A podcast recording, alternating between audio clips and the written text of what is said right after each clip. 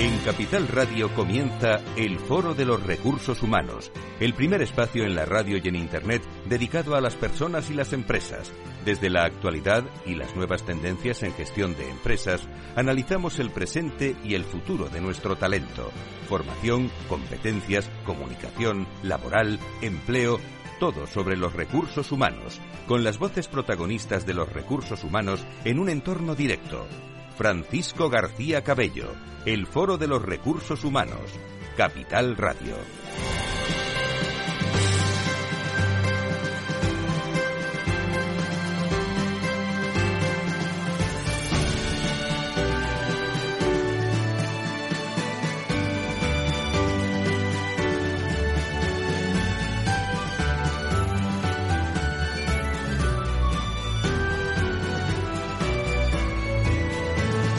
Tal? ¿Cómo están? Muy buenos días. ¿eh? Comenzamos nuestro tiempo de personas y, empresas, arrancando con mucha fuerza los lunes eh, aquí en el Foro de Recursos Humanos, agradeciendo a todos y a todas ¿eh? la atención prestada, siendo cada vez más eh, todos los que estáis interesados en esto de las personas y las empresas en los últimos 18 años que estamos con todos vosotros. Hoy nuestro tiempo dedicado a las relaciones laborales con la única asociación de directores de relaciones laborales de España, DIRRELAB. Enseguida abrimos nuestro ADIRRELAB 360 para afrontar, bueno, hablar de la contrarreforma. Nunca un espacio en estos lunes de arranque de semana eh, fue más actual que el de hoy. ¿eh? La contrarreforma laboral durante la COVID-19 que está negociando el gobierno con la COE, los sindicatos. Esta tarde se reúne el ministro Escriba con los agentes sociales. Ha hablado también el ministro esta mañana sobre pensiones y ingreso mínimo vital. Luego lo escucharemos. Eh, una DIRELAB 360 para afrontar esa contrarreforma. Debates con protagonistas que nos van a acompañar en directo. Un asunto del que se ha hablado y se hablará en los medios de comunicación en los próximos días. El Ministerio de Trabajo convocó en las últimas horas a la patronal y a los sindicatos, eh, esta tarde también para modernizar el mercado laboral. Si bien la cita era más concreta, se trataba de reactivar la mesa sobre la derogación de los aspectos más lesivos de la reforma laboral del 12 que según ha reiterado en numerosas ocasiones la ministra de Trabajo Yolanda Díaz tenía muy avanzados sus trabajos ininterrumpidos interrumpidos hace un año por la pandemia que conocen todos ustedes y que ha afectado también a esas negociaciones eh, y a esas reformas laborales. Hablaremos de todo, de ERTES también, ¿eh? hablaremos en profundidad de este asunto enseguida. La contrarreforma laboral a debate aquí en, eh, en el Foro de Recursos Humanos. Recuerdo tan solo un momento la gran cita que tenemos de carácter virtual el próximo 28 de, de abril con el encuentro anual en la sede de, de Steelcase. Lo hacemos una vez al año en los últimos 10, 11 años. Están todos ustedes invitados, pueden consultar a través de las plataformas eh, www.fororecursoshumanos.com cómo acudir a este, a este encuentro donde estarán representados pues personas, empresas, eh, actualidad y distinguidos como todos los años de, de recursos humanos. Luego hablaremos también en la radio con ellos eh, en un momento en el que más que nunca estamos pendientes eh, de cómo evolucionan las formas de trabajar en las organizaciones y de cómo evolucionan las personas eh, en las empresas. En momentos realmente interesantísimos. Agradezco las charlas que hemos tenido en las últimas semanas en el World Challenge Forum eh, organizado eh, por distintas universidades latinoamericanas. Estaba también la Universidad de Navarra con Roberto, eh, Roberto Cabezas, el director de Carrier Services. Y tuvimos la ocasión de charlar también con Patricia Lajara. Ayer hablaba el suplemento del país también de, de, ese resumen tan interesante y muchos aspectos, muchas cosas. Esta semana estamos el jueves con Juan Tinoco, director de ERO, su primera iba a decir eh, actuación en público. Bueno, pues su primera intervención como director de recursos humanos de una gran empresa española eh, afincada en, en, Murcia. Hablaremos también con Mónica García Ingelmo en el entorno del Club People HR. De todo ello vamos a trabajar durante la semana, pero enseguida abrimos nuestro espacio a Dirrelaz. Si quieres saber todo sobre los recursos humanos y las nuevas tendencias en personas en nuestras organizaciones, conecta con El Foro de los Recursos Humanos con Francisco García Cabello.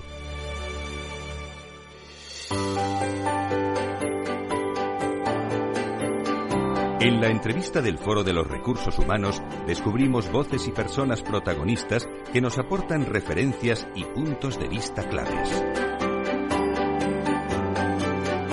A las 12 y 10, las 11 y 10 de las Islas Canarias vamos a empezar nuestra sección dedicada una vez al mes a las relaciones laborales. Eh, mucha materia, eh, muchos conceptos. Vamos a intentar, a partir de las 12 y media en la tertulia, hablar de esa contrarreforma, pero nos está esperando eh, Manuel Pimentel, exministro de Trabajo y presidente de honor de Adirrelaf y of Council Baker McKenzie, que va a estar en directo con nosotros en una sección que abrimos de par en par todos los meses. En el Foro de los Recursos Humanos, protagonista las relaciones laborales. Adirelab 360, un espacio de la Asociación de Directivos de Relaciones Laborales de España que analiza la actualidad y las tendencias en relaciones laborales en unos momentos claves. Adirelab 360, desde todos los ángulos de las relaciones laborales con personas y empresas en el Foro de los Recursos Humanos. Adirelab 360, una visión completa y diferente de nuestras relaciones laborales. Cogemos todos los ángulos de las relaciones eh, laborales. Eh, Juan Suárez, eh, fundador de Creo y Adirrelab, de la Junta Directiva. ¿Cómo estás, Juan? Muy buenos días, bienvenido. Buenos días, Fran. Encantado de estar aquí y patrocinar este espacio Adirrelab 360. Muchísimas gracias, Álvaro Núñez, director de la Asesoría Laboral de Acciona, miembro también de la Junta Directiva de, de Adirrelab. Álvaro, ¿cómo estás? Muy buenos días, bienvenido. Buenos días, muchas gracias por esta presencia que nos dejáis aquí hablar y, podemos participar con vosotros. Encantados de estar aquí. Muchísimas gracias por estar, eh, por estar con nosotros. Eh, creo que me está esperando, lo conocéis perfectamente porque es presidente de, honor de, de Adirrelab, el, eh, el exministro de Trabajo y presidente de honor de Adirrelab, Manuel Pimentel, que creo está en línea con nosotros. don Manuel, encantado de saludarle. Muy buenos días. Muy buenos días, muchísimas gracias. Nos conocemos todos y son, puedo asegurarte, son grandes profesionales los que nos acompañan hoy. Por supuesto que sí. Eh, retos de Adirrelat, eh, Manuel, eh, para los próximos meses. Bueno, pues son los retos propios de las relaciones laborales. Pero representar a, a una profesión que está inmersa dentro de recursos humanos, pero que tiene especificidades propias, ¿no? a veces el trabajo del director de relaciones laborales, que le toca la negociación colectiva, los convenios, las demandas, la fijación de, de horario, de calendario, de, de salario, a veces es dura y, no suficientemente eh, valorada en su conjunto. Yo creo que esta asociación le ha puesto voz a sus inquietudes y sobre todo también se está convirtiendo en una generación de idea y de inteligencia, ¿no? Por tanto, cumple un papel eh, importante para los profesionales y aporta valor a la sociedad en su conjunto. Con una gran representación, Manuel, de, destacadas empresas ¿no? y profesionales que, que, queramos o no, se le da cierta visibilidad también a, la hora de reflexionar sobre estos asuntos, que es un, un, tema que en las relaciones laborales estaba ausente en los últimos meses o, años. Eh, sí, sí, yo creo que hacía falta visibilizar a estos profesionales y a la función que, que ejercen, ¿no? Eh, ten en cuenta que, o tengamos en cuenta que parte de la vida de todas las personas pasan en la empresa y esa vida se regula sobre todo eh, por unos convenios colectivos, por unas condiciones individuales, por una forma y una organización del trabajo que tienen reflejo precisamente en la esencia de lo que trabajan las relaciones laborales, ¿no? Pues es muy importante y por tanto es muy bueno que esos profesionales también cualificados pues tengan voz propia, eh, sean visualizados por la sociedad y tengan capacidad de aportación.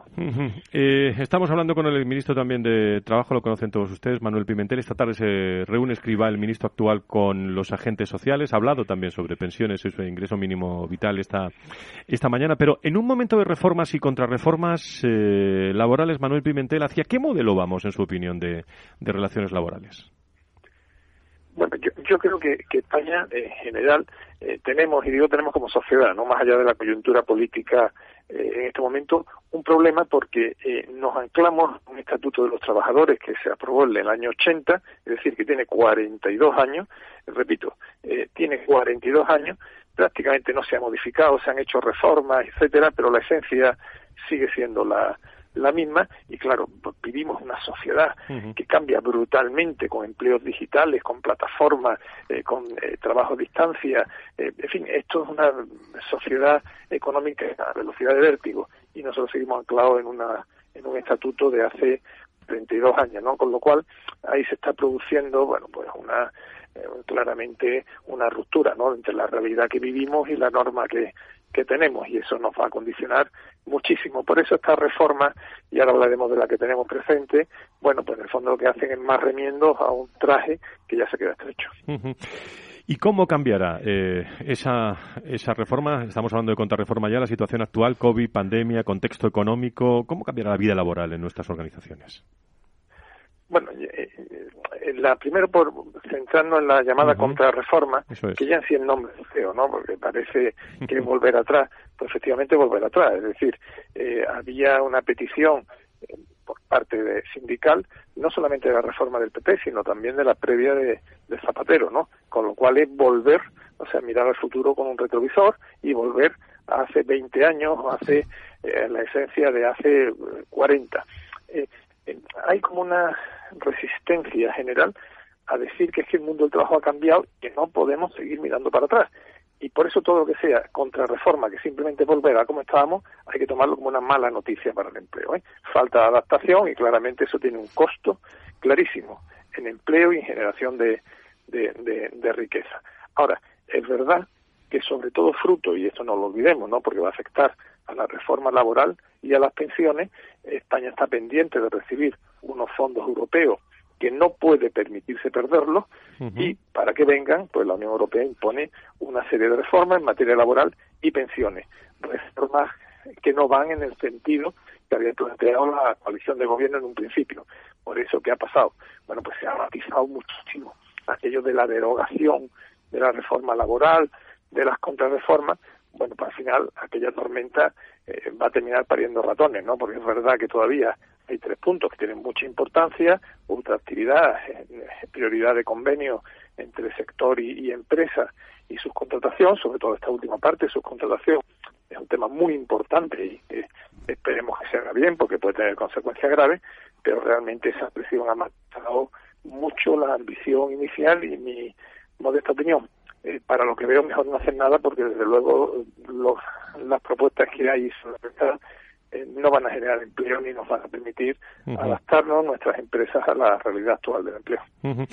Manuel Pimentel, una penúltima cuestión. ¿Qué no puede faltar en estos momentos, por ir en síntesis y, y al grano, qué no puede faltar en un modelo laboral en estos momentos en España? Lo que no podría faltar, y donde tenemos que estar dando el salto, olvidarnos de este tipo de contrarreformas, que de verdad ya no sirve para nada, y, el debate está cómo adaptamos nuestra economía a una economía a una economía digital. Eh, eso es un, es un abismo, es un salto. Eh, pensemos, por ejemplo, por decir una cosa muy clara, muy esencial, ¿no? Eh, hasta ahora el trabajo por cuenta ajena lo que hace es comprar tiempo, punto. Te contrato por cinco horas o por una jornada anual de 1.600 o 1.700 o 1.800 horas. Punto. Sin embargo, la economía digital cada día tiende no a pagar por horas, sino por eh, resultados, eh, por, por diversas, por desarrollo de proyectos, por otra fórmula, ¿no? Bueno, hay países que realmente tienen esa adaptación y nosotros ni estamos ni se nos espera, ¿no?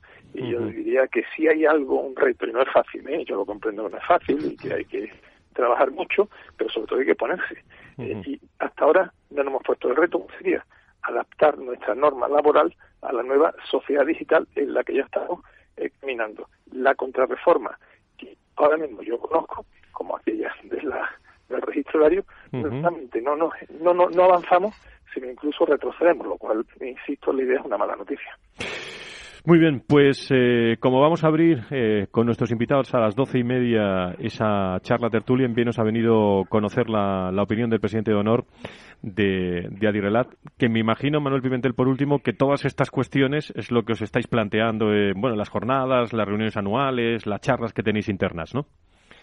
Sí, sí, y además Adirelat se hace profesional de relaciones laborales son personas acostumbradas a la negociación y la esencia de cualquier negociación es escuchar siempre a las partes, ¿no? Y por eso en nuestros debates, en nuestros congresos, eh, son eh, actividades muy abiertas donde permitimos, no solamente permitimos, animamos a que se eh, opinen y se pongan ideas distintas. Y claramente, pues, la norma laboral es una de nuestras preocupaciones y también las pensiones, pero sobre todo lo en lo derivado que vamos a ver ahora del Pilar 2 y Pilar 3, es decir, eh, planes de jubilación de empresas versus privado, en fin, que nos va a ocupar también pues mucho mucho tiempo. Claramente uno de los objetivos de Adirelab y a ello nos aplicamos con objetividad y con, con la pasión de querer aportar a la vida de la empresa, de las personas y de la sociedad. Pues me alegra mucho de hablar con, usted. Hace tiempo que no hablábamos. Muchísimas gracias por estar con nosotros en directo, Manuel. Gracias. muchísimas gracias y enhorabuena por el programa. Muchas gracias. Gracias. Un abrazo. Adirelab 360 te cuenta la actualidad de nuestras relaciones laborales en directo. Estamos en directo contando todo lo que da de sí las relaciones laborales eh, y uno de los aspectos eh, fundamentales. Tomás Pereda, ¿cómo estás? Muy buenos días, bienvenido. Muy buenos días. Eh, como People Strategy, como subdirector de la Fundación Más Humano. bueno, teníamos previsto y hablaremos de vacunas y de relaciones laborales en este programa. Hoy mismo se, está, se está hablando de eso eh, en, distintos lugares y las vacunas y el ámbito laboral que afrontaremos en breve, como digo, en este espacio son de actualidad y en los últimos días se habla mucho de vacunas empleados. El Ministerio de Sanidad, por ejemplo, ha respondido eh, hace unas horas, este viernes, a la propuesta de la propia presidenta de Madrid, Isabel Díaz Ayuso, de que las empresas puedan comprar y administrar vacunas a sus empleados. Hoy el ministro Escriba también se ha referido a eso esta, esta mañana y han subrayado también la importancia de la compra centralizada en la Unión Europea, pero lo más importante es que tenemos que tener eh, más, eh, más vacunas que van a llegar esta semana desde Moderna, desde Janssen, desde AstraZeneca varias y a eso vamos a centrar el comentario de hoy. ¿Te parece? Así es. Vamos pues vamos allá.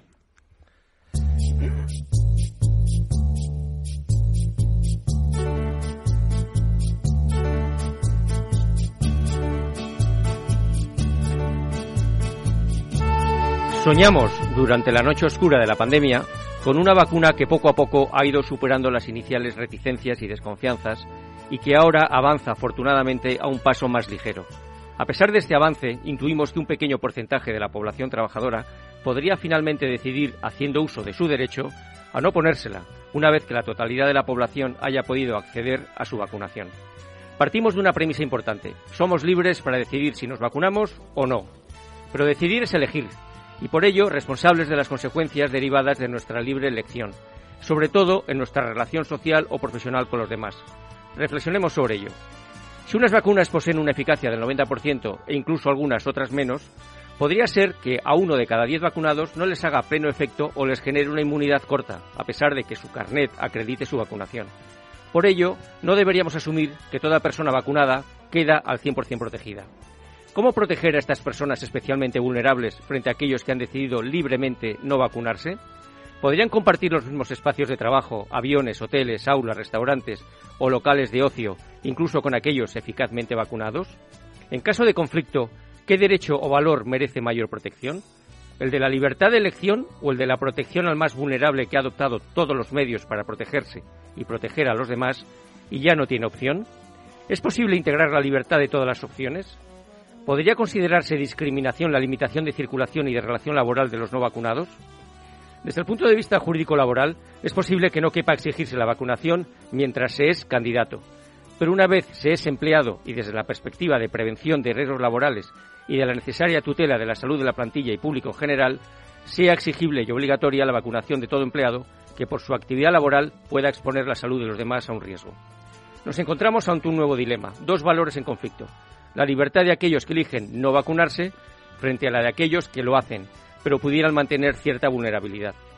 Surgen conceptos como libertad, responsabilidad y consecuencias de nuestras elecciones y acciones.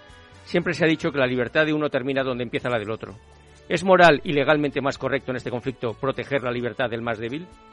Si liderar es gobernar personas libres e inteligentes, como directivos deberemos acudir nuevamente a la sabiduría para respondernos, entre otras preguntas, ¿qué debemos hacer? ¿Qué merece ser decidido y hecho?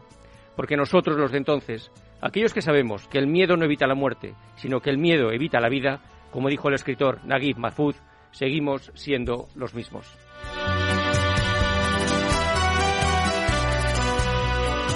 Bueno, querido Tomás, eh, eh, un tema de plena actualidad. El viernes en Valor Salud lo vamos a tratar también. Aquí en el espacio de Airelab también lo, lo, vamos a afrontar el próximo mes con protagonistas. Eh, todo un dilema, ¿eh? ¿Quién nos iba a decir, eh? Sí, sí.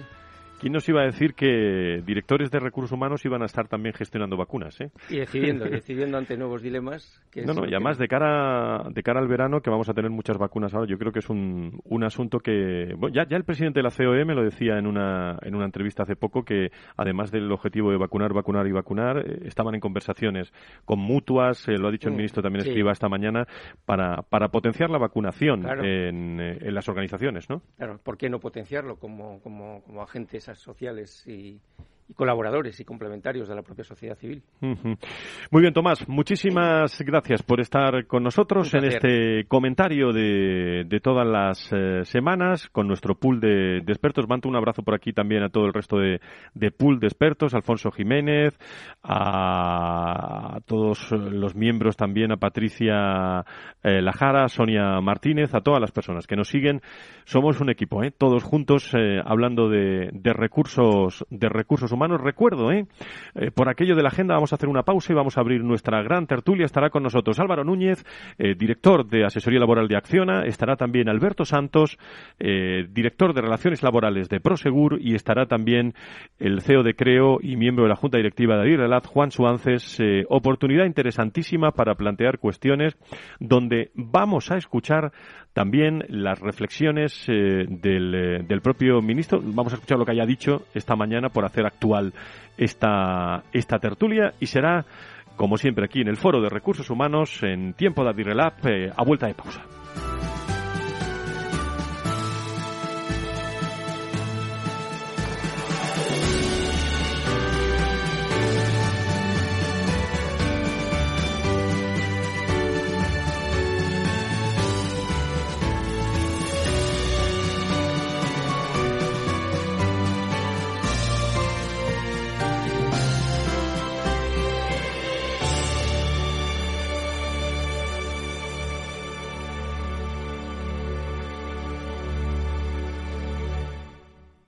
Si tu lado emocional dice, invierte en salud, sabes que es un sector en crecimiento, y tu lado racional dice, no tienes tiempo de crear una cartera desde cero. Y si te la gestionan otros, te cobrarán mucho en comisiones. En Renta 4 Banco te lo ponemos fácil. Con el nuevo servicio de gestión óptima, contrata nuestras carteras temáticas 100% online, con una comisión de gestión de solo 0,25%. Entra en r4.com o en cualquiera de nuestras oficinas y descubre todas nuestras carteras. Tu lado emocional y racional por fin se unen. Renta 4 Banco. Tu banco especialista en inversión. ¿Quieres anunciar tu negocio en la radio? Entra en el clubdelaradio.com. La compra es online, pero no os vamos a negar que nos encanta que nos llaméis. El teléfono, olvídate, no te vas a acordar. Entra en el clubdelaradio.com. Tu audio y tu campaña de una forma sencilla y rápida. Contrata anuncios en radio al mejor precio. Elclubdelaradio.com. Capital Radio Madrid 105.7 Metro de Madrid te lleva de forma segura al trabajo, al gimnasio, al retiro. Un medio de transporte accesible y rápido que te acerca a los lugares y a las personas que más quieres. Ahora y siempre, utiliza el transporte público. Ahora y siempre, muévete en Metro. Metro de Madrid, Comunidad de Madrid. Disfruta de la mejor cocina gallega en Montes de Galicia. Todo un clásico moderno en el barrio de Salamanca. Disfruta de la variada dieta atlántica, de las mejores carnes y pescados tratados con respeto y transparencia y regados con una de las mejores bodegas de la zona. En grupo, en familia o en pareja, Montes de Galicia te ofrece el espacio perfecto en cada ocasión. ¿Sabes cuál es el mejor dial para escuchar Capital Radio? Tu móvil. Ya tienes disponibles las versiones de iOS y Android de Capital Radio. Y si quieres escucharlas en tu coche, lo tienes muy fácil. Empareja el Bluetooth de tu coche con tu móvil o tableta, entra en la app de Capital Radio y ya lo tienes. Escucha Capital Radio en digital. Y si te preguntan qué escuchas, no lo dudes. Capital Radio.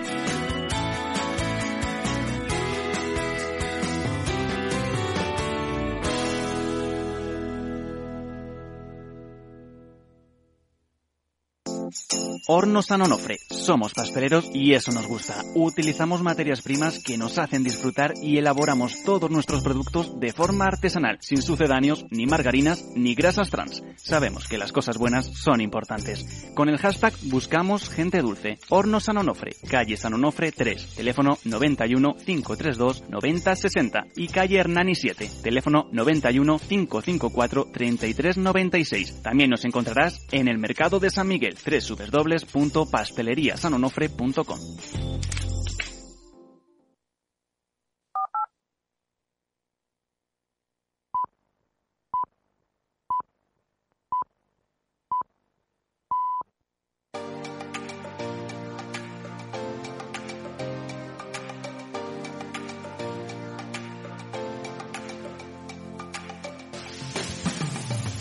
Si quieres saber todo sobre los recursos humanos y las nuevas tendencias en personas en nuestras organizaciones, conecta con El Foro de los Recursos Humanos con Francisco García Cabello. Son 18 años que intentamos eh, trasladar cada día para que sea un programa nuevo, ¿eh? cada día que empezamos. Cada lunes con todos ustedes contando la actualidad de personas y empresas, quizás de otra forma con opiniones, con protagonistas, pero son ellos los expertos los que hablan. Hoy en nuestro tiempo de relaciones laborales eh, con Adirrelab eh, 360, una Adirrelab 360 que lo que pretende es eh, meterse en todos los rincones del mundo del mundo laboral eh, y que sea visible y que lo podamos contar de otra forma. Eh, Saben ustedes esta tarde se reúne el ministro ¿eh?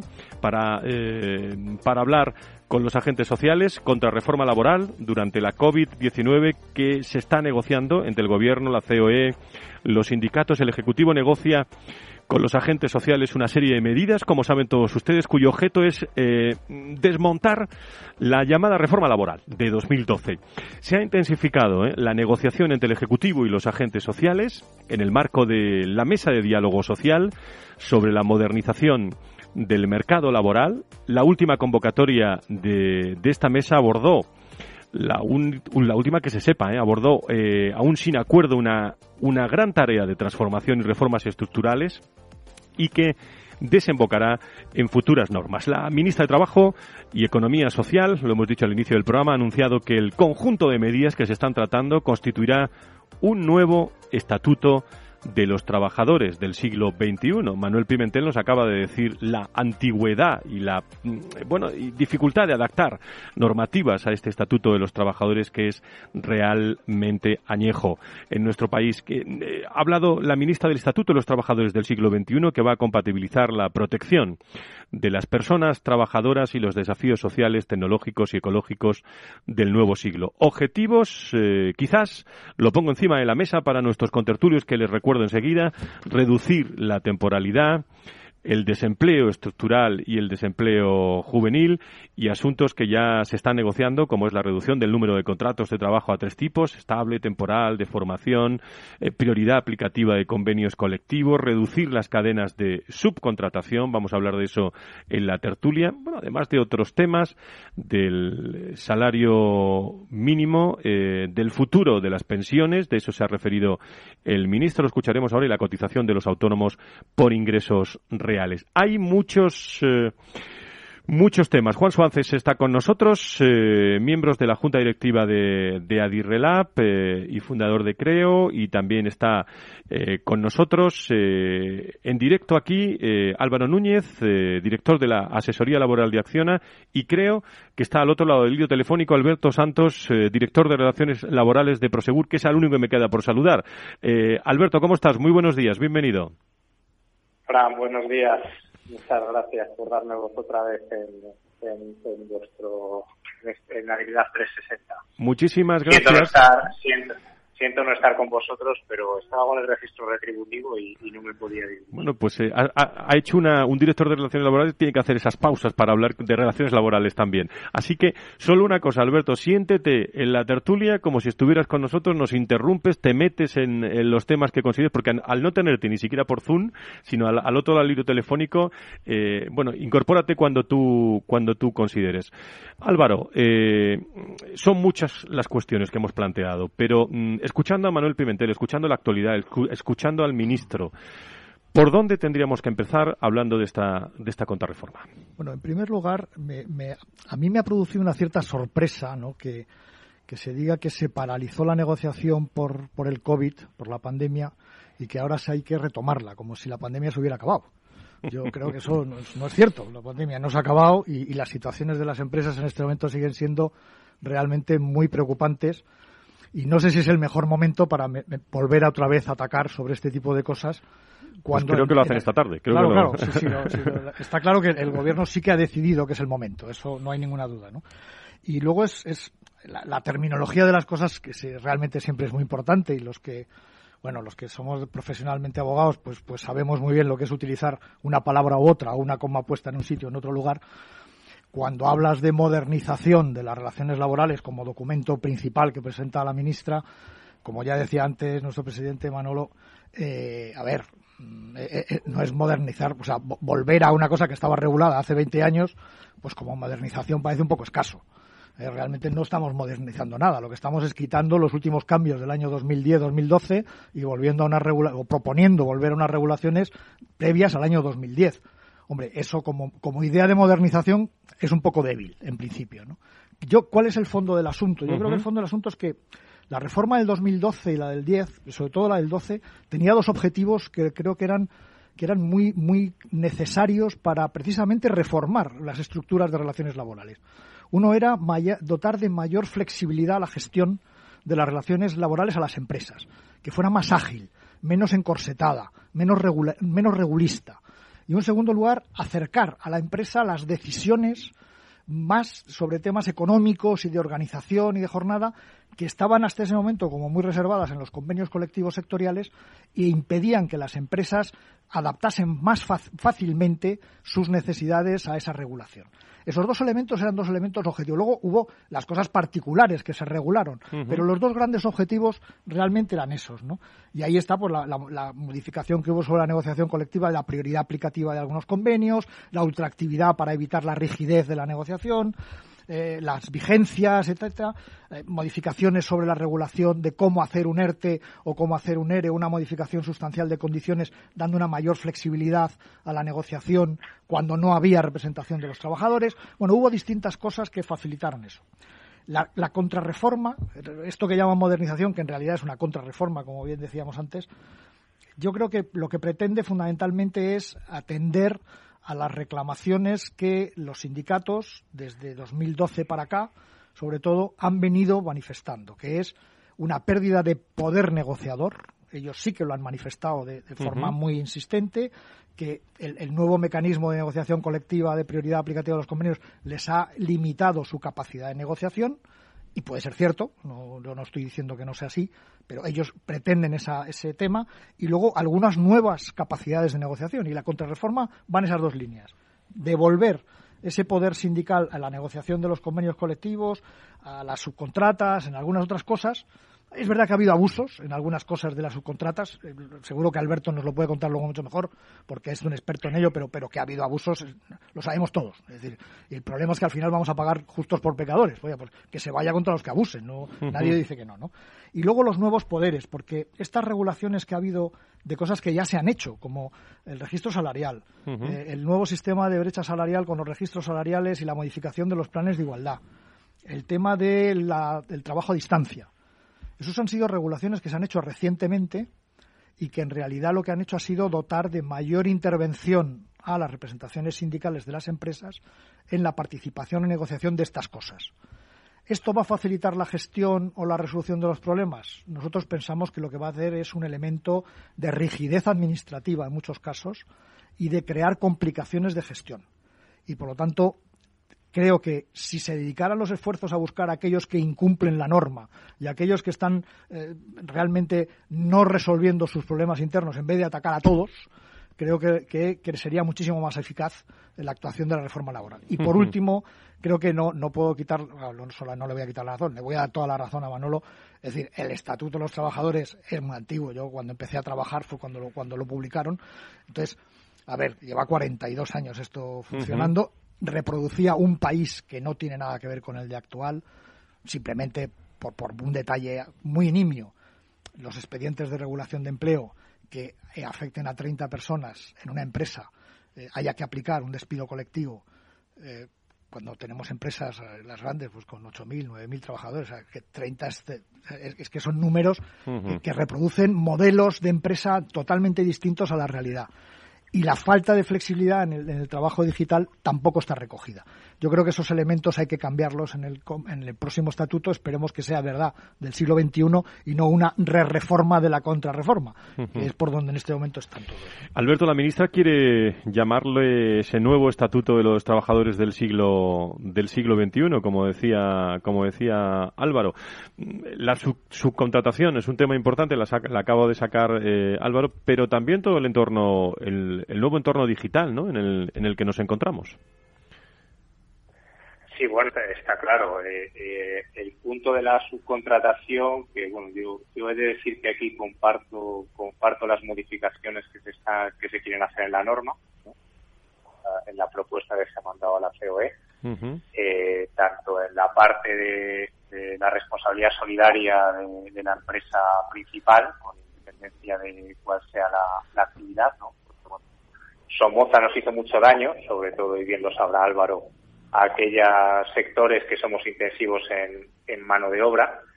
Y, creo que esto es un avance, ¿no? Ahora se abren nuevas nuevas dudas sobre ahora qué va a ir antes, si la responsabilidad solidaria del artículo 42 o la responsabilidad solidaria del artículo, del artículo 44. Pero digo que en esa línea, a mí, y he de admitirlo, me gusta esa eh, llamada contrarreforma en lo que se refiere al artículo al artículo 42 y que además creo que le va a afectar mucho a la propia administración pública, porque no me cansaré de decir que muchas veces han sido ellos mismos los que han generado las, las llamadas empresas piratas eh, sacando los concursos a precio, ¿no? algo que se intentó se intentó aviantar también con la nueva ley con la nueva ley concursal.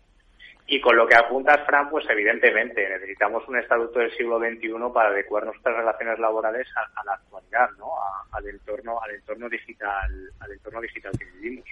Eh, el teletrabajo es eh, va a ser clave. Vamos, vamos a vivir nuevas modalidades contractuales derivadas de ese propio teletrabajo. ¿no? Eh, comentábamos en el seno de, de Adirelab que yo creo que en un futuro empezaremos a vivir las, en vez de prejubilaciones, pues lo vamos a tener que llamar jubilaciones teletrabajadas, ¿no? El otro día leí una noticia que ya 8.000 personas han venido a teletrabajar a, a Canarias. Eh, todos somos conocedores de que somos un país de playa al que le gusta venir mucho a, a, los nórdicos o a los anglosajones cuando se jubilan. Pues posiblemente empecemos a ver eh, pues gente de, de, de edad de jubilación que viene antes porque su empresa finlandesa o sueca le permite teletrabajar desde, desde Canarias o desde Palma de Mallorca con una reducción del salario, pero evidentemente con un nivel de vida más alto por, por donde, van a sobre esto, pues, lo que se genera. Sobre esto de pensiones, eh, eh, Alberto, eh, Juan Álvaro, acaba de hablar, bueno, acaba de hablar hace unas horas. el ministro Escribá sobre pensiones decía esto. No es verdad que estemos o que estemos poniendo encima de la mesa un endurecimiento de la jubilación anticipada. Solamente hemos constatado que para los que están en pensión máxima, el incentivo de facto es de un 4%, cuanto para una persona que esté en pensión normal es un 16%. Hay una enorme regresividad en el diseño del sistema de incentivos de jubilación anticipada. Y lo que queremos hacer es eliminar esa regresividad. Lo ha dicho el ministro en Antena 3 eh, esta mañana. Juan, pensiones es otro tema del que habláis mucho en Adirrelab eh, y que tenemos que afrontar en esta tertulia también. Eh, bueno, es que se está incorporando como pensionistas el baby boom y realmente es que hay que replantearse la situación. la vida laboral se acaba quizás a los 67 años, se acabará a los 67 años, pero quizás hay muchas personas que quieran continuar la vida laboral. De todas formas, y comentábamos antes, eh, el obligar o prohibir que en los convenios colectivos se, se eh, ponga una edad de jubilación cuando hay sectores que por su propia actividad eh, pues tienen a personas con 65 años tremendamente castigadas, personas que están, por ejemplo, en el Tajo, trabajando al aire libre y con un esfuerzo físico, quizás es un gran error. Y un poco, y en hilo a lo que Álvaro decía antes sobre la contrarreforma laboral, por volver un poco al, al origen del tema. Mira que tiene un nombre feo, ¿eh? Desde luego. Álvaro o la contrarreforma. Parece, no, no, Vamos a escribir una no, no, novela. contra, contrarreforma. Parece que empezamos a negociar mal, ¿eh? lo, decía, lo, lo, decía, el ministro Tomás, tú que eres, conoces muy bien el, el, mundo de los recursos humanos. Sí, sí, sí, suena muy luterano. Totalmente, totalmente. Yo es que eh, creo que la reforma del 2012 se hizo porque había una necesidad de generar empleo y que no se destruyera empleo. Y lo que se pretende ahora es mejorar la calidad del empleo que hay. Pero es que el problema con el COVID va a ser el empleo. No mejorar la calidad del empleo, sino qué puede hacer desde el Ministerio de Empleo para eh, que España sea un país atractivo para invertir, para que los emprendedores desarrollen negocio y contraten a personas. Si nos limitamos a poner eh, palos en la rueda al emprendimiento, si y con perdón, si la ministra se reconoce comunista y un señor de Detroit que está pensando en invertir en Europa, sinceramente es que está echándose para atrás con esos eh, comentarios y esos mensajes. Uh -huh. Tenemos que lograr ser un país atractivo. Cuando hay mucho empleo generado, la calidad del empleo mejora por sí solo, uh -huh. porque es una cuestión de oferta y demanda. Eh, creo que el, probablemente con los 5 millones de desempleados a los que vamos a llegar este año, eh, creo que hay temas suficientemente importantes como para eh, centrarse en qué hacer desde el gobierno para que toda esa gente no se quede fuera del sistema, ¿no? Y esa gente no quiere una paguita, esa gente quiere Claro. trabajar. No, es un tema de plena actualidad. En- en- Álvaro, sobre el futuro de las pensiones, eh, me gustaría escuchar tu, tu comentario, tu reflexión. Bueno, a ver, el tema de las pensiones, eh, sinceramente, es, muy, es, muy, es un gran problema en este país, porque, como bien decía antes Juan, los que somos del baby boom son los que estamos ahora a punto de caer en la jubilación eh, de una manera, eh, bueno, muy importante en número, ¿no? Y, y la realidad es que yo creo que el mayor problema que tenemos en las pensiones, yo creo que con, con la jubilación son dos cosas. Una, la financiación segura del sistema de pensiones público que tenemos en este país. Es decir, que, que las personas que se jubilen tengan la tranquilidad y la seguridad personal y humana y vivencial de que su pensión está garantizada, la van a poder cobrar y, y van a poder cobrarla durante todo el tiempo. El otro día hablaba con un amigo, me decía, ya, lo de, la, lo de la reforma laboral me importa poco, yo solamente pienso en el Pacto de Toledo. Porque es que yo ya tengo una edad que lo, lo único que me preocupa es el Pacto de Toledo y que eso funcione y que me aseguren claro. mi pensión. Y es verdad que hay un montón de personas que, que están en esa situación ya eh, de edad y de profesión de decir, bueno, tengo que pasar a esta nueva, a esta nueva experiencia de estar jubilado. Ese, el tema de la financiación es muy importante. Y también es muy importante el, tema que es muy dual y es muy complicado. Y es que hay un montón de profesiones en donde hay que incentivar una jubilación a determinadas edades. Yo he estado durante muchos años en el sector del mar. Es decir, el trabajo en la mar, en la pesca, en la marina mercante, es un trabajo que es extraordinariamente penoso. No se puede tener a la gente a 65 años trabajando en la pesca. Por eso hay unos sistemas de reducción de coeficientes que facilitan que los trabajadores con edades más jóvenes puedan acceder a una pensión, pero no es porque se nos haya ocurrido como, ah, pues venga, no, no, es porque tiene una lógica física en determinados tipos de trabajo. Yo creo que eso habría que analizarlo en otro tipo de profesiones que en este momento no están. Y por contra, hay un montón de profesiones donde jubilarse a los 65 años, sinceramente, no tiene mucho sentido. Yo siempre pongo un ejemplo, mi padre era magistrado, se jubiló con 67 años y siempre decía, y me jubilan ahora que me salen bien las sentencias, Claro. Eh, con la cantidad de Sí, cosas sí. que he hecho regulares antes, ¿no? Porque realmente a los Qué 67 buen años hay muchos profesionales que pueden hacer su trabajo perfectamente. Entonces, esa dicotomía hay que resolverla. Necesito que me habléis también, eh, por actualidad, de varias cosas, lo digo porque nos queda poco tiempo ya, que es eh, la cotización de los autónomos por ingresos reales eh, y si queréis empezar, un- empiezo por esta última que voy a plantear. ¿Qué pasará con los ERTES eh, al finalizar eh, el estado de alarma, si es que finaliza? Yo me pido el tema de los autónomos. Adelante, Juan. Eh, yo creo que es un tema de justicia. Eh, eh, al final los autónomos debemos cotizar eh, con respecto a nuestros ingresos. Eh, otra cosa no tiene mucho sentido. Así se equiparará y tendremos unas pensiones de jubilación por los ingresos que hayamos tenido como una persona que ha trabajado en una empresa privada. Eh, con la crisis anterior hubo muchas personas que se convirtieron en autónomos, que venían de cotizar en la base máxima, al convertirse en autónomos pasaron a la base mínima, llegan a cierta edad, no pueden subir su cotización y se han penalizado su propia pensión. En cambio, esto se puede arreglar así. El sistema además está planteado y alargar el cálculo de la pensión a toda la vida profesional considero que es lo razonable. La vida profesional no es como hace 40 años, que era una progresión siempre hacia arriba y cada uno iba siempre ganando un poquito más.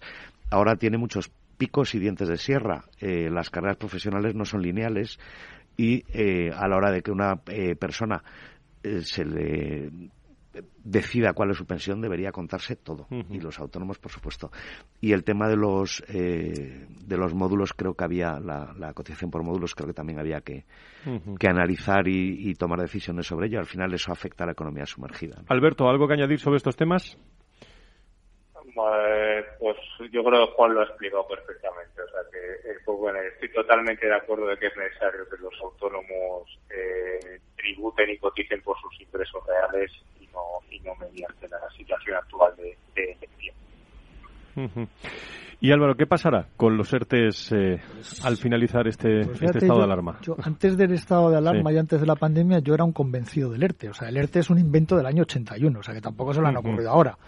Lleva existiendo 40 años el sistema de regulación de empleo tal y como estaba en el estatuto. Yo soy un auténtico convencido y lo he utilizado profesionalmente en muchísimas ocasiones a lo largo de mi carrera profesional en distintas empresas creo que es un mecanismo muy útil. es verdad que ahora se ha agilizado mucho la necesidad y la potenciación del uso a través de una simplificación de procedimientos y de una facilidad para acceder a ello, con además unas ayudas complementarias del Estado, que ha facilitado que efectivamente un montón de empresas que estaban en situaciones muy complicadas derivadas de la pandemia y de no poder hacer su trabajo pudieran resolverlo por vías que no fueran extintivas de los trabajadores. ¿Esto se va a quedar? Sin ningún lugar a dudas. Yo creo que el Gobierno tiene la voluntad, y en eso yo estoy totalmente alineado en este sentido, yo creo que tiene la voluntad de que el ERTE sea un elemento de gestión de flexibilidad de la compañía mucho más intenso que lo que ha sido antes de la pandemia y se haya venido para quedarse de una otra cosa es que tenga más o menos ayudas públicas y tal. Ese es otro tema que todo dependerá del dinero que haya eh, y, que, de dónde llegue, ¿no? Pero como mecanismo de gestión yo creo que es un mecanismo muy potente y que ha venido para quedarse y gobierno lo va a apoyar. Claro, y el encaje de, de todas estas eh, cuestiones, eh, creo que algo se refería el exministro Manuel Pimentel y presidente de vuestra asociación, que es, eh, y todo está con el fondo de la solicitud de Bruselas, que está aquí, y con las cifras, algo mencionaba Juan también, del, del desempleo. O sea, que, que la reunión de esta tarde eh, tiene su miga ¿eh? eh en estos eh, en estos momentos. Desde fuera Tomás desde tu visión cómo percibes desde el punto de vista de relaciones laborales porque ya en, este tiempo que llevamos me ha llegado dos mensajes hmm. de, de ERTES de organizaciones conocidas de, de, empresas el movimiento de las relaciones laborales bueno ahora más que nunca. Sí yo creo que relaciones laborales tiene la, en este caso la, misión de articular de estructurar lo, lo que nos viene que es la cuarta revolución industrial no, no, tiene sentido en este momento estar hablando con una mentalidad del siglo XX eh, cuando lo que estamos es entrando en la cuarta revolución industrial, que ya nos perdimos la primera revolución industrial hace un siglo y pico, España. Y en este momento nos podemos quedar nuevamente fuera de todo lo que es el avance en una economía global, deslocalizada, donde el talento, como bien decía Juan, es absolutamente deslocalizado. Y es muy importante el, que España sea un hub tecnológico digital y para eso se necesita flexibilidad y, un enorme apoyo a la, empresa que es la que crea el trabajo. Pues son temas vitales los que estamos tratando aquí con eh, Adirrelab 360 eh, en directo y tocando la actualidad.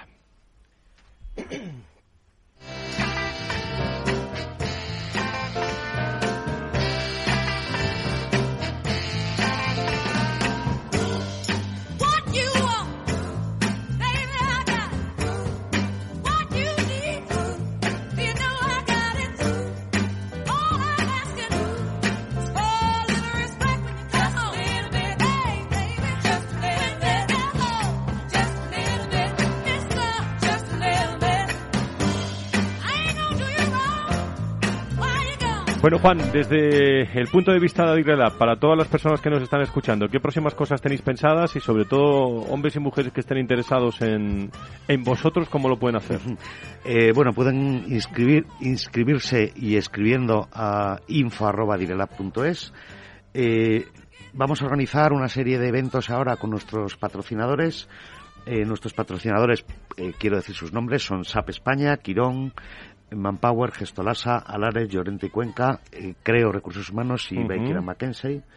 Eh, y como todos los años, en mayo, eh, finales de mayo, primeros de junio, organizaremos un evento que en este caso será virtual y empezaremos la Asamblea General también en el mes de mayo y eh, empezaremos a preparar el Congreso Anual en noviembre que esperemos o nos encantaría que pudiera ser presencial o por lo menos con un porcentaje alto de presencialismo. Veremos cómo, cómo va evolucionando eh, cómo va evolucionando la vacunación y, esperemos que podamos salir a la calle con normalidad. Ya Tiempo de actualidad y de relaciones laborales aquí presentes en el Foro de Recursos Humanos. Adirelab 360 te cuenta la actualidad de nuestras relaciones laborales en directo.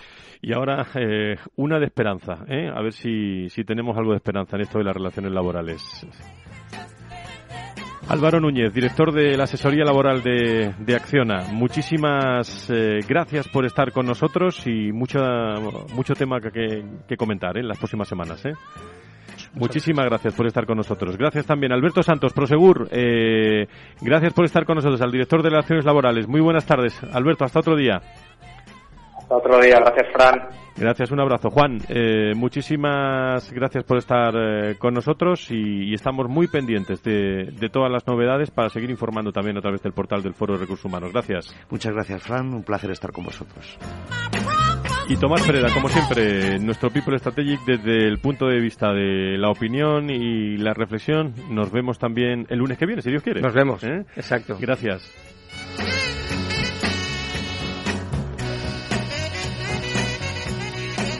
Y a todos ustedes, queridos amigos, muchísimas gracias a todo el equipo de redacción, a todo el equipo técnico por estar con nosotros eh, en este foro de recursos humanos de todos los lunes. El próximo lunes estaremos con la Fundación Más Humano hablando de aspectos eh, interesantísimos eh, y, por supuesto, seguimos al pie del detalle toda la actualidad de relaciones laborales de personas y empresas en www.fororecursoshumanos.com y preparando ese encuentro anual del día 28 donde daremos a conocer los distinguidos este año de, de recursos humanos. Que pasen una buena tarde aquí en Capital Radio, si es posible. Adiós, buenas tardes.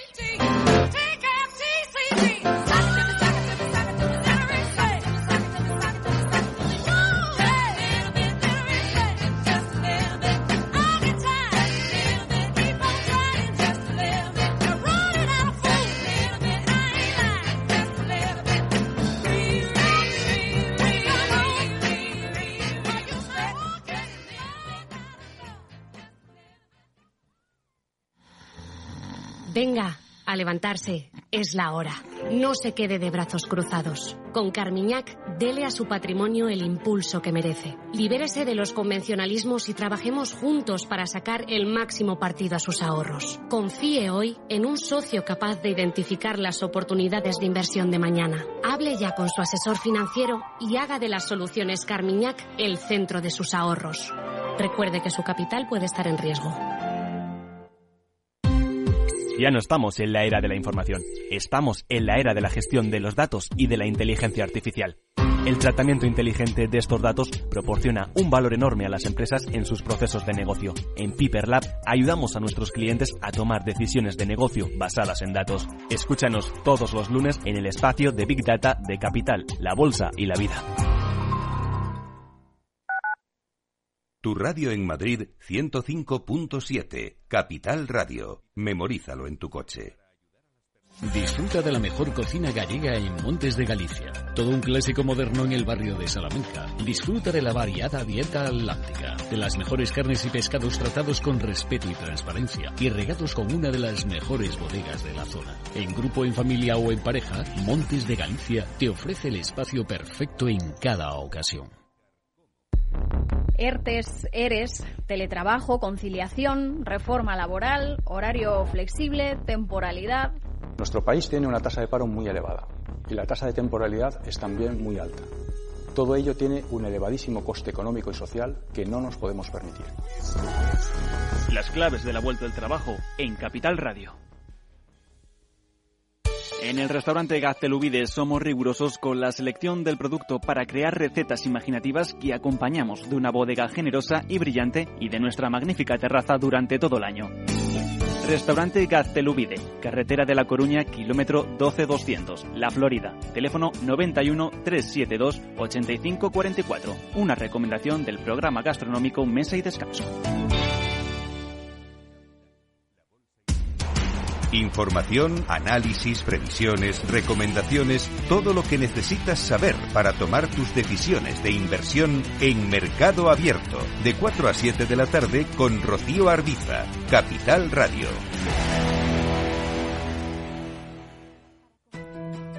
En el balance nos preocupamos por nuestros hijos, por su vinculación con el mundo de Internet y las redes sociales y analizamos sus riesgos de la mano de Pilar Rodríguez en Familias Enredadas.